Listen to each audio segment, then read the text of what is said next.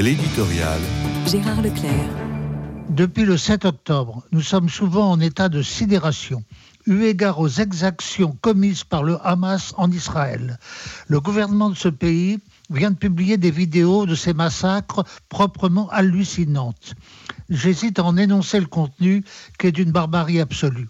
Nous sommes aussi quelque peu interdits face à la situation de ce territoire de Gaza si singulier en proie aux représailles de Tsahal et au risque de ce qu'on appelle pudiquement des effets collatéraux qui touchent les populations civiles. Mais comment se sortir d'une telle situation? La trêve évoquée par certains est-elle seulement possible? Si nous prenons un peu de recul par rapport aux événements actuels, nous sommes contraints d'opérer un examen sérieux. Avons-nous par exemple prêté attention aux études les plus documentées sur le phénomène islamiste, ses développements dans le monde et jusque dans nos banlieues? La lecture du dernier ouvrage de Gilles Kepel intitulé Prophète en son pays est de ce point de vue très instructive. Ce professeur des universités sait de quoi il parle.